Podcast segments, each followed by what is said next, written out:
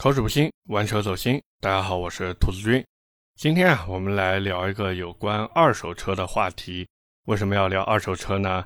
主要啊，就是最近后台有一个粉丝朋友给我发私信，说想买一台二手的野马。哎，我就很好奇了呀。我说你怎么突然想着买野马这车了呢？你这听我音频这么久，对不对？难道不应该放弃这台车了吗？而且我关于野马的吐槽，不管是在玩车日记里面，还是在停车场里面，都已经说了很多次了。难道说这还不能打消你对这台车的热情吗？然后啊，这哥们儿就和我说，其实是因为最近身边有做二手车的哥们儿呢，收了一台野马，说是价格非常的便宜，然后呢自己就很心动啊。车子呢粗略的看了一下，感觉还行。而且这个朋友给出的价格也比较低，所以呢就想问我这个到底靠不靠谱？说实话，这种事情我说出来，各位其实就应该明白了。如果他真的和这个做二手车的朋友关系非常的好，那他肯定不会来问我了嘛。说白了，我相信他也只是因为一些机缘巧合吧，就加了这个二手车贩子，完了呢就和人家一直留着联系方式。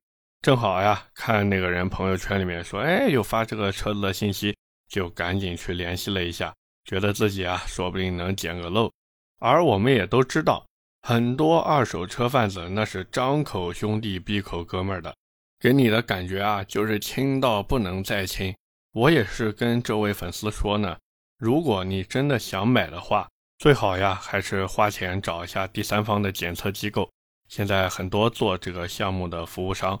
毕竟人家检测机构拿钱办事儿嘛，吃的就是这碗饭，所以该有什么问题或者其他的事情都会跟你说明白。我这位粉丝听完我说的呢，也是准备这两天找个第三方检测的人啊，去看一看情况。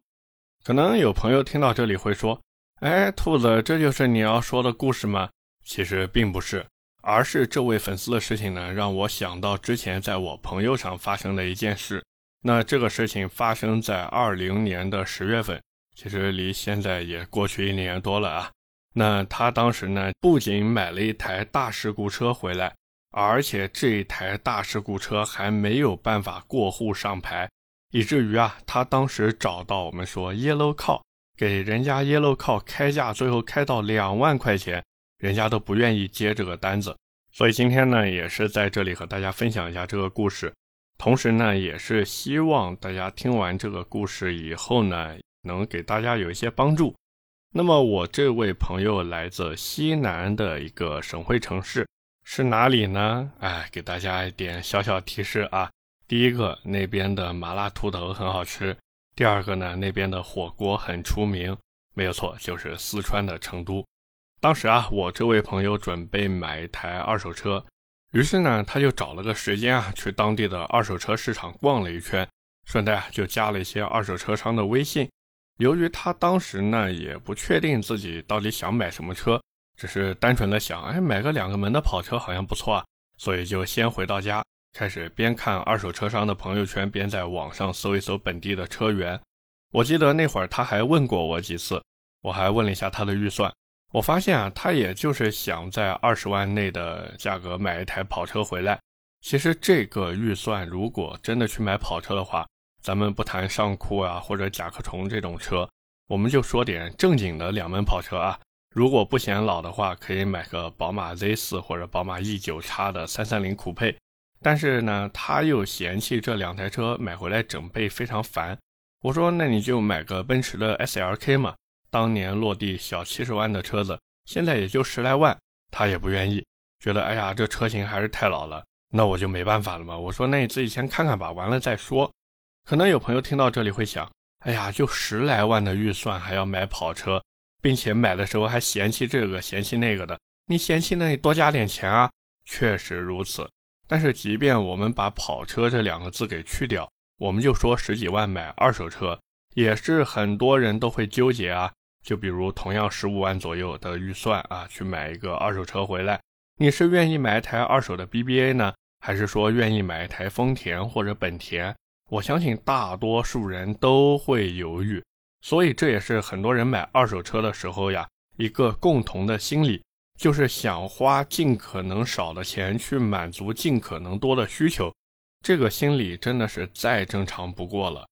那么刚才我也说了，我这个朋友他自从加了这些二手车贩子的微信啊，没事儿也是刷刷朋友圈，看看今天这个人卖了什么车啊，明天那个人卖了什么车。突然啊，有一天他就看见有一个车贩子在朋友圈里发了这么一条动态。是自己一个客户买了野马的提车讯息，就是那种恭喜什么总或者某先生喜提什么什么车啊，主油门一响黄金万两，基本上就是这些话。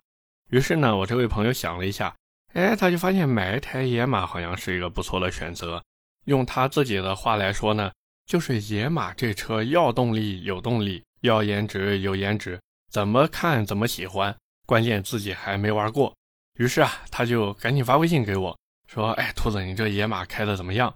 同时呢，他又主动发消息给那个二手车商啊，就是发这个提车讯息的二手车商，咨询现在二手野马的价格和车源情况。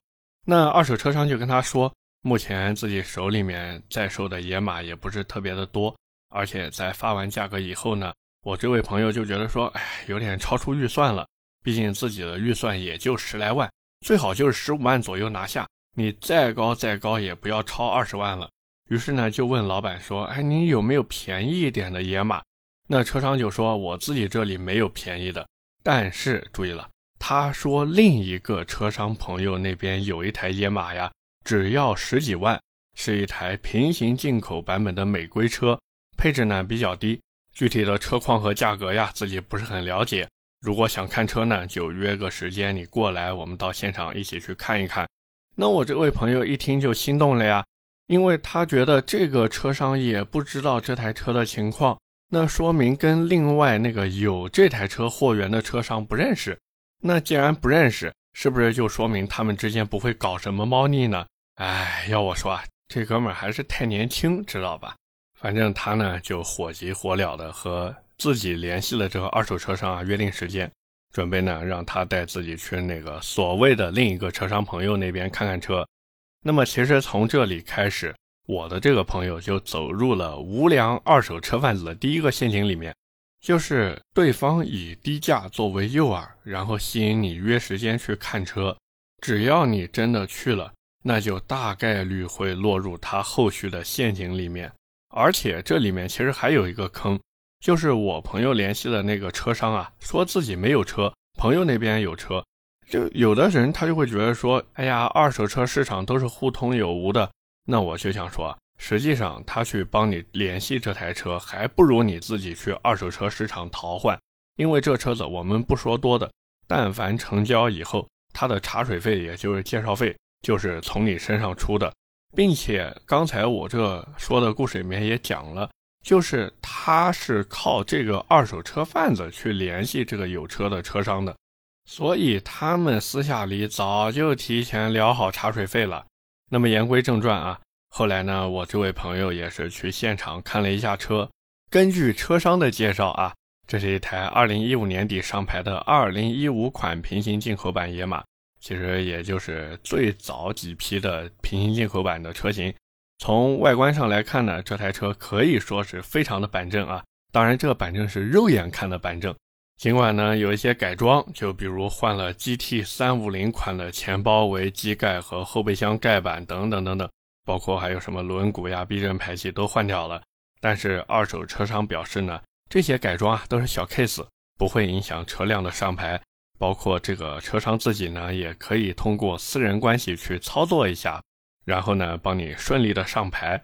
同时呢，这个二手车商当时还旁敲侧击，或者说就是不经意间说了一句话，那就是我帮你上完这个牌以后，你现在看到这台车的样子，就是你行驶证上画着的样子。那我这朋友一听就非常的兴奋啊！哎呀，这个真的是啊，手眼通天，我这个美容车竟然还能合法的上牌，并且行驶证上照片还一模一样。那真的太好了呀，省了好多麻烦，所以呢，他就有一点点小激动，而且呢，在看完外观以后，这个车商还邀请我这位朋友上车体验了一下。那体验结束之后，就到了谈价格的环节。而介绍他过来的这第一个车商啊，我们说车商一号就以店里有事为由先离开了，留下我这个朋友呢和那个车商二号啊，就手里面有这台野马车商进行一个后续的沟通。好了，从这时候开始，我这位朋友对接的其实就不是他认识的那个人了，而是另外一个二手车贩子，也就这个车商二号。那作为旁观者的我们，其实也都知道嘛，车商一号为什么要走啊？还不就是想演一出戏给你看嘛，让你觉得自己就是出于好心帮你介绍一下，对不对？自己一分钱都不拿啊，多么高风亮节。那么既然要后续沟通呢，车商二号也是告诉我这位朋友。说这台车虽然出过一些小事故，但是并不影响三大件的状态，所以价格上也没有什么再往下降的空间了。如果你诚心想要，那就十八万块钱拿走。我这位朋友呢，听完就说：“哎，那我还是要回家考虑一下。”这时候呢，车商就开始第二波套路，他就跟我朋友说呀：“这个车子你也看到了，价格比较低，车况呢也板板正正的。”如果说别人来看中了这台车想要买，你这边口说无凭啊，我凭什么给你留车呢？我没有理由拒绝别人啊。于是呢，我朋友说那行吧，给你丢个定金，你说要多少钱？那个车商呢说那你丢个五百块钱给我，我也有理由跟其他的客户说。而从这里开始呢，我这位朋友就又是掉入了这个无良二手车贩子的陷阱里面，就是他给车商五百块钱定金这事儿吧。一般来说，其实是合理的。不合理的地方在哪边呢？就是他给车商五百块钱定金的时候，不仅是用的微信进行一个转账，而且他也没有在转账的时候自己备注这个是车辆定金。就算他写车辆定金了，其实他也不一定会注意到底是宝盖头的定还是言字旁的定。如果是宝盖头的定，那这钱是退不回来的。但如果是言字旁的定呢，这个钱是可以要回来的。各位，反正不管在买新车还是二手车的时候，都注意一下这个事情吧。而且还有一个关键点，就是我这个朋友从转完这个五百块钱以后呢，也没有拿到相应的收据。为什么没有拿到呢？因为车商 是这么跟他说的，就是自己手里面这个打印机啊出了一点问题，手写的收据呢那个票据用完了啊，没有办法给你开。然后我这朋友当时就这么算了，他就觉得五百块钱也不算多，哪怕要不回来了，就当花钱买个教训。实际上，现在仍然有一小撮很没有良心的二手车贩子，就靠骗定金来过日子。各位想一想，一台车他收五百块钱，那十台车是多少？一百台呢？大多数人不会为了这五百块钱去闹个不停，因为你有工作，你要上班，你要挣钱养家糊口。时间长了也就算了，就当花钱买个教训了。所以这也是为什么直到今天还是有人在玩这一出。他们赌的呀，就是你没有足够的精力去跟他正面硬刚。而且这事儿对于他们来说是无本万利的生意。但凡碰到难缠的客户，那五百块钱也就退给他了。而那些不去找他事儿的人呢，那这个钱就都装到自己口袋里面去了嘛。可能有人会说啊，那这个东西时间长了，口碑差了怎么办呢？开玩笑，这种人都是打一枪换一个地方呀。他在一个地址卖车的时间，有可能最长也就几个月，甚至他们让你看到的车进到的展厅都不是自己的。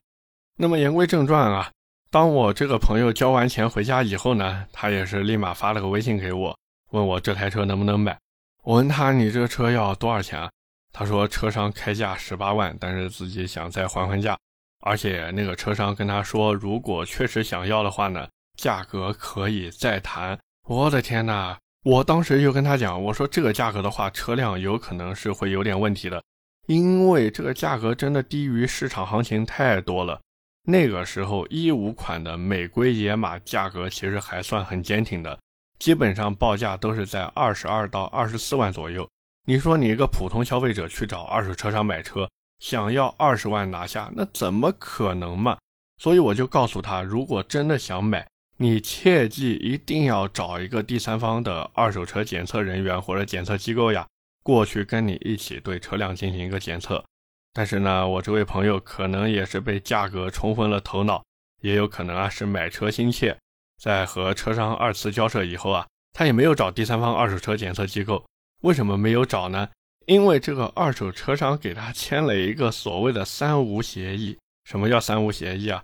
就是无水泡、无火烧、无大事故，就是用所谓的合同的形式约定好了这台车车况没有问题，加上这台车确实很便宜，于是呢，最后他就用十六万的价格买下了这台野马。各位没有听错啊，轻而易举的又给他还了两万块钱下去。那正常人其实在这波价格博弈之后呢？心里面大多数都会犯嘀咕，因为实在是低于市场价太多了。刚才我们也说了，市场行情在二十二到二十四万，他十六万买回来，便宜的六万呀！而且他在和对方还价的时候，看上去啊进行了很多次的 PK，实际上这都是套路或者说演戏给你看。他们就是想让你觉得，哎呀，你这个口才真的很好，你成功的说服了我啊！你是因为认识人，所以给你的价格低。让你去相信你想要相信的事情，最后呢把钱赚到手。而我这位朋友呢，就属于当局者迷，可就是在他迷的这段时间里，兴高采烈的把钱付了，准备开车上牌的时候，问题立马就来了。因为车管所的人告诉他，你的这台车的车架号存在焊接的情况，所以车管所是不会给你上牌的。那我这个朋友听完以后，就赶紧找了一个做二手车检测的师傅，结果发现这台车的外观修复啊都是小问题了，关键是连车辆的大梁都进行过拉伸修复，并且这个车架号呢确实是焊上去的。那根据二手车检测师傅的判断呢，这台车呀有极大的可能是出过大事故，然后呢进行了一个全车的修复。说的好听一点呢，这个叫精修事故车；那说的难听一点呢。这车当时撞完以后，有可能都成渣了，愣是给修修补补又攒起来了。经常看某音短视频的朋友应该知道这个词啊，就是“海城精修老刘头”啊。这个车当时的情况，完全就可以说是海城精修老刘头的作品。那我这位朋友听完这个消息以后，真的是火冒三丈啊，立马打电话又找来几个好朋友，给自己壮壮士气嘛。几个人又开车找到那个二手车商。说实话，好在他找的还是那种有门面的。但凡找个纯游击队的那种，那真的是叫天天不应，叫地地不灵了。你都不知道人家拿完钱以后跑哪逍遥自在去吗？那么既然找到了卖他车子的二手车商，对方一看，嚯，你还带这么多人来，就说可以先去磨焊点啊，让车管所的人看不出来，然后呢再找 Yellow Car 来代办，最后呢把牌给你上上去。但是我朋友这时候心里就很不爽了呀。一方面，你跟我说这个车子是三无车辆，就是无事故、无火烧、无泡水；另一方面，这个车子以后会不会再出现别的事情和问题，也是一个未知数啊。换句话说，就是现在这车能给它正常开上路，都已经是佛祖保佑了。后续大概率是会出问题的。毕竟野马这车确实很脆呀，各位听过我节目的都懂。而且最为关键的是，我这位朋友呢，他自己也找了 Yellow Car。并且不止找了一个 Yellow Call，他当时还有一个骚操作，就是把自己找来的这些 Yellow Call 呢，直接拉了一个聊天群，完事在群里面第一步发一个红包，然后他看群里面人都把红包领了以后，就把自己这个情况跟大家在群里面说了一下，然后那些 Yellow Call 呢就开始疯狂拉人，拉什么人呢？就是拉这些 Yellow Call 觉得能办成这事儿的 Yellow Call。可是就这么一圈折腾下来，基本上所有被拉进群的 Yellow Car 都不敢接这个生意。有一个 Yellow Car 直接告诉我这个朋友：“你这台车现在不是找哪个 Yellow Car 的问题，也不是让你在哪边上牌的问题，是所有 Yellow Car 都没有办法接你这单生意。即便我朋友呀从一千的代办费一路提价提到两万块都无济于事。他所联系的这些人啊。”没有一个能拍着胸脯说“我保证能办成这事儿”。那么事已至此呢，我这位朋友就很难受，因为他已经把这车买下来了，所以呢，他就跟车商说：“我现在 Yellow Car 也找过了，还有你说的那个磨焊点的方法，我也不想采纳。包括这台车，你答应我是三无车辆，但是现在它有重大事故，所以我现在呢一定要把这车给退了。”结果呀，对方的态度就突然变得很强硬。说实话，我要是车商，我也强硬。哪怕装着强硬，我都强硬啊！这车要是把钱退了，还上哪去找这种傻子骗呢？以至于扯皮了大半天都没有结果。我这位朋友最后就只能报警嘛。而当他报警以后呢，由于事情闹得比较大，连消协的人也一并给喊过来了。经过相关人员的协调啊，车商最后是不情不愿的把十六万购车款全额退还，也算是有一个孤德安定吧。那么为什么车商愿意退款？其实原因很简单，第一个呢，自己被人家找上门了，而且人家还带了这么多朋友来。想跑也跑不脱，真的是跑得脱你马老婆，对不对？第二个呢，这车子确实是有问题的，而且是出过大事故的。第三个呢，我看了他当时拍下来的那个购车协议，那里面也写明了这车无水泡、无大事故、无火烧，这是个关键点啊！大家买车的时候一定要注意。第四个呢，就是一方面他报警了，另一方面呢，消协的人也来了。其实这时候最好还再打个电话给工商部门。就是千万不要怕麻烦，自己的权益啊受到侵害了，找这些有关部门去处理是必须的。那么其实聊到这里啊，我这位朋友买车事情也就结束了。后来呢，他也是在我的一个劝导之下吧，去买了一台宝马 Z4，而且他这一次买车极其小心，直接提前联系好了第三方检测，并且啊把那个师傅直接给包了一天，跟他在二手车市场一阵转悠，最后也是成功拿下自己心仪的车子。不过这哥们呢也是三分钟热度，开了没几个月，那个 Z4 就给卖掉了。转头啊又拿卖车的钱买了个凯美瑞。哎，我当时问他，我说你这跨度也太大了呀！先是想买野马，没买成野马嘛，就买了个 Z4。买 Z4 嘛，没开几个月就卖掉，换成凯美瑞。哎呀，真的是，我只能说你牛逼。当然啊，我也相信很多朋友听到这里呢，心里也一直会有一个疑惑。那就是如何去挑选一台合适的二手车，是不是有朋友会想说，兔子你是不是要植入广告了？嘿嘿嘿嘿，很可惜啊，我还是没有恰到饭。就我和目前身边一些熟悉的二手车商问下来情况呢，现在很多二手车商啊，一方面他们已经在搞这个车辆信息公开透明了，另一方面呢，也是在搞一口价的模式，你呢也不要还价，就这价格，愿意买就买，不愿意买呢没办法。三刀啊，他之前音频也聊过相关的话题，各位感兴趣的呢可以去听一下。反正说一千道一万吧，我觉得就现在这个二手车市场情况来看，大家只要不抱着贪小便宜的心理去找那种小贩子买二手车，那就能避开很多的坑。当然啊，我也知道很多朋友买二手车的时候怕什么呢？怕自己买贵了。这个说实话没办法，只能说二手车这个东西一直都是一车一价。因为啊，新车它是有一个官方指导价放在那边的，4S 店给你优惠，或者说厂家给你价格补贴，你心里面永远都会看着那个官方指导价，然后自己算买这个车便宜了多少钱，可能是两万，可能三万，可能五万八万。那二手车是没有官方指导价的，并且啊，所有人都知道二手车商的盈利方式，无非就是低价买入，高价卖出嘛。有的呢会再赚一个保险的返点或者贷款的返点。至于什么同行之间出货，这个跟咱们买车也没什么关系啊。那这也就导致了一个问题，就是不管二手车商给你报价多少，你都觉得他赚了自己很多钱。而且很多人都会有这样的想法，因为二手车商他不像汽车厂家那样需要进行一个设计、制造和生产。换句话说呢，就是很多人他觉得二手车商是并没有付出什么劳动的，纯纯啊就是靠倒买倒卖去挣钱。所以现在有一些人呢，他就觉得说，哎呀，这有什么技术难度的呢？于是也拿着钱啊，到那个二手车市场里面租一个摊位，或者租几个车位。当然，条件好一点，成本投入高一点呢，有可能会租一个门面，也开始去干二手车这一行了。不过，就我看下来的结果呢，啊，反正基本上亏的都挺惨的。这种感觉就像什么呢？就有点像我做汽车音频节目。因为熟悉我朋友都知道，我又有停车场这档节目，又有玩车日记这档节目嘛。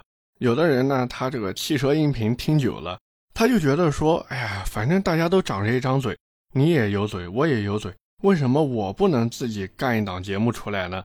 哎，这个东西反正大家自己看吧。汽车分类那么多节目，真的能做出来的又有多少呢？是不是？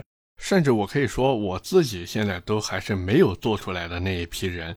当然啊，这个扯远了。回到二手车这个话题上面来说呢，就我给自己身边朋友买二手车提供一些建议的时候呀，我一般都会问他们几个问题。第一个，你到底想买多少钱的车？第二个呢，就是在这个价位区间里面啊，你到底想买一台什么样的车？你是想买轿车、买 SUV、买国产、买合资，对不对？你最起码要把自己目标先明确了吧。那第三个呢？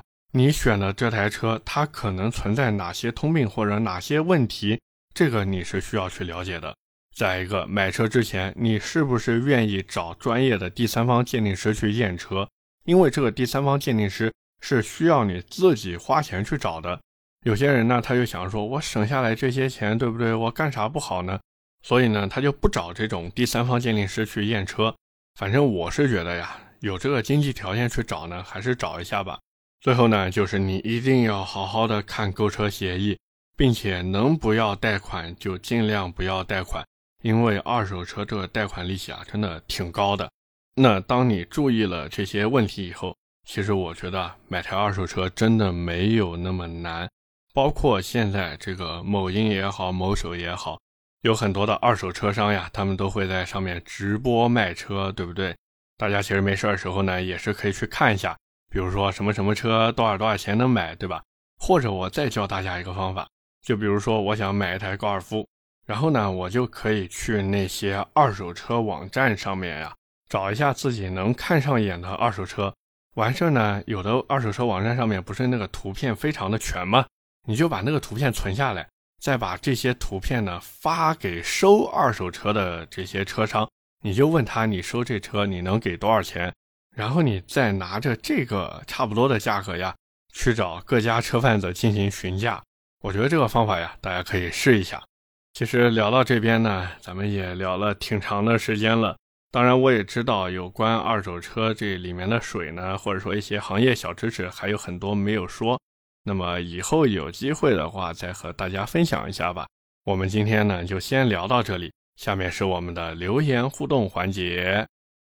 上一期节目呀，我们聊的是哪吒 U Pro，第一条留言来自维斯卫斯。他说自己尝试补充关于一流的战略，还有二流销量、三流产品这些问题。一流的战略呢，是因为哪吒和清华系有点关系，而且啊和宁德时代也有合作。二流的销量呢，结合第一点，这也就是为什么有些部门啊一采购就是几百台。杭州网约车也有好多哪吒。三流产品呢，就是他自己做过好多次哪吒，觉得啊那个内饰材质真的好 low。还不如同等价位的燃油车。说回哪吒公司，这哥们儿还去那边开过会，觉得呢整体不太专业，供应链人员忙死了，离职率特别高。再举个例子，说哪吒汽车的会议室名字呀，居然是叫木吒、金吒这一类的，他人都傻了，就觉得创始人是不是认为自己很幽默？而且他说，如果邻居同事问你买什么车，你买了哪吒。人家想到的就是和黑猫警长呀、葫芦娃呀差不多的东西，觉得是在玩尬的。他认为啊，同等价位不如领跑 C 幺幺。这个领跑 C 幺幺真的，我一直想去试驾，但是呢，总是抽不出时间。而且领跑 C 幺幺这台车，据说啊，据说是在这个价位里面跑的最快的。所以也是看吧，有时间了一定要去好好试一试领跑 C 幺幺这台车。反正我是希望不要再让我有试驾领跑 T 零一的那种体验了。哎呀，领跑 T 零一那车开了，真的我都想吐。第二条留言来自齐天大圣是孙悟空吗？他说自己过年回苏北老家，他发现路上哪吒 U 的能见度都快和五菱宏光 mini EV 差不多了，觉得挺牛的。县城和苏北小城销量估计超过埃安了吧？不过南京倒是没见过几台。刚知道有哪吒这个牌子，英文哪吒好像就拼作哪吒吧，他搞得还挺洋活的，好像拼的叫 N E T A，不知道是不是生造的。这个哪吒的英语我还真不知道怎么说，但是哪吒汽车给自己取了这个 N E T A 啊，我还特地查了一下，念好像念 Neta，反正查下来呢，就是愣找了一个谐音给这车取了个名字。另外啊，关于你说在苏北小城这个车子能见度越来越高了，确实是这样。这车我感觉它玩的还是一个下沉市场，就有点像电动车里面的某多多啊，就那个拼叉叉。反正这车我现在对它的态度就很简单，你想买没有什么问题，但是呢，千万不要期待它能给你带来一些超越价格的体验。最后一条留言来自神勇南瓜头。他说坐标兰州，刚才啊 iPhone 十三 Pro 手机在户外轻度使用，用了二十分钟，电池从百分之九十直接掉到了百分之六十三。虽然不能同类比较，但是黄河以北纯电还是省省吧，只能发展混动。其实发展混动我都挺操心的，毕竟丰田那个机油乳化事件，对不对？我相信大家应该都还没有忘吧。所以我一直觉得呢，你别说黄河以北了，就长江以北或者长江沿岸的地区，你都别考虑电动车了，就老老实实开油车吧。除非等哪天这个电池技术有着突飞猛进的进步，能让你在冬天也能跑到和夏天差不多的续航，那这时候呀，大家再去考虑电动车吧。OK，那么以上就是我们今天节目的全部内容了。也是感谢各位的收听和陪伴。我的节目会在每周二和每周四的凌晨更新，点赞、评论、转发是对我最大的支持。各位如果还有什么想听的车，也欢迎在节目下方评论区留言。我们下期节目接着聊，拜拜。